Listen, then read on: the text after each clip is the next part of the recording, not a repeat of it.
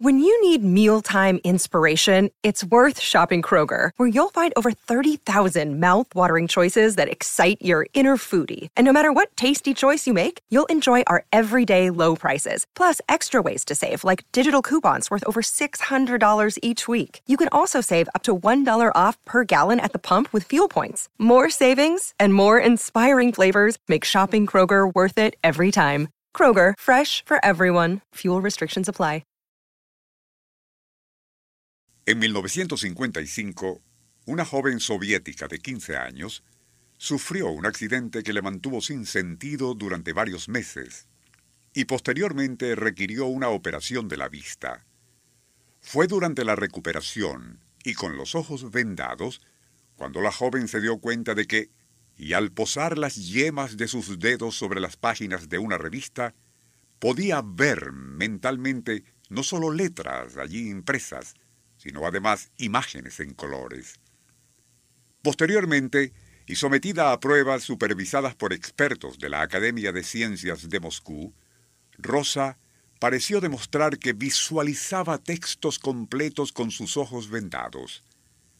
En otras pruebas, y ante científicos franceses y alemanes, Rosa, con los ojos tapados por una tela negra y opaca, que a su vez fue cubierta por papel de aluminio, y encima de todo una capucha metálica sobre su cabeza, pudo leer con fluidez varios libros impresos en francés, inglés y alemán, idiomas que ella no dominaba. Posteriormente, se conocieron casos similares, pero quizás el mejor documentado en lo relativo a personas invidentes que supuestamente podían leer mentalmente y a distancias fue sin duda el de Molly Funcher, una joven estadounidense. Nuestro insólito universo. Cinco minutos recorriendo nuestro mundo sorprendente. En la tarde del 3 de febrero de 1886, Molly Funcher, de 13 años y residente en Brooklyn, Nueva York, sufrió un desmayo. Como no se recuperaba, su angustiada madre la llevó al consultorio del doctor Samuel Spire, quien tras constatar que los reflejos y estado físico de la joven eran normales, dictaminó que se trataba de un trance pasajero, del cual se recuperaría en cuestión de horas. Se equivocaba, sin embargo, pues la joven permanecería así durante los siguientes 25 años. Durante aquel interminable letargo, la joven, cuyas funciones fisiológicas eran normales, con la excepción de que había perdido la vista, actuaba como una medium refiriéndose a eventos y situaciones que estaban por ocurrir en lugares distantes, y luego se cumplían con asombrosa exactitud. Como algunos científicos manifestaban dudas acerca de aquellas facultades, la joven fue sometida a estrictas pruebas de las cuales la muchacha salía airosa. Una, en particular, provocaría asombro aún ante los más escépticos. Varios investigadores de comprobada seriedad y solvencia profesional escribieron algo en estricta confidencialidad sobre un papel que luego ellos mismos colocaron dentro de un sobre cerrado. Este, a su vez, fue guardado en otro, y ambos en uno más grande y grueso, que fue lacrado y remitido bajo custodia a otra ciudad como a 20 kilómetros de distancia. Allí, el alguacil de esa localidad lo guardó en la caja fuerte del ayuntamiento, donde permaneció por un tiempo hasta que los investigadores se reunieron con la muchacha, a quien informaron que días antes habían escrito algo en un papel y querían saber si ella podía informar dónde estaba dicho papel ¿Y qué era lo escrito allí?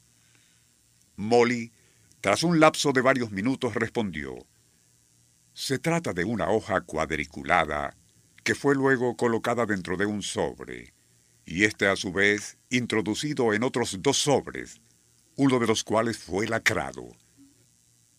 Ello sucedió hace tres semanas, y todo fue enviado a Park City, donde el alguacil lo guardó en la caja fuerte del ayuntamiento.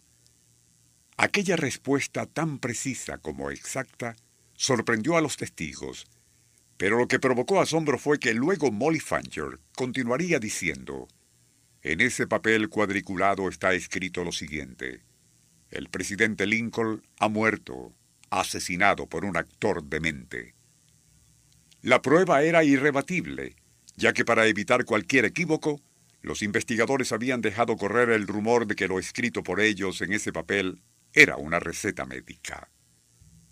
A pesar de que era evidente que Molly poseía inexplicables dotes supracognitivas, muchos tildaron todo aquello de superchería, y así habría quedado todo de no ser por algo en verdad impresionante, pero que no se sabría sino mucho después. Como ya se dijo previamente, todo lo relatado tuvo lugar entre 1886 y 1915, cuando Molly Fancher falleció a la edad de 75 años en un asilo para ancianos del municipio. Allí, y entre papeles personales y cartas que mucha gente le escribía, había una nota redactada del puño y letra del doctor Samuel Spire, quien le había examinado y tratado inicialmente cuando era niña. En esa nota, el médico le comentaba a Molly que le había parecido muy prudente que ella, al revelar a los investigadores lo que decía el papel donde ellos habían escrito lo del asesinato de Abraham Lincoln, Molly hubiese omitido algo que ella posteriormente le confesó a él. Y era lo siguiente. Sucedió que mientras visualizaba el contenido del papel en cuestión, también le había venido a la mente, además de la muerte de Lincoln, la imagen del asesinato de otro presidente un joven de apellido Kennedy, algo que sucedería muy lejos en el futuro, a comienzos de la década de los años 60 del siglo XX. Pero se había abstenido de divulgarlo en su momento por temor a ser acusada de loca o farsante.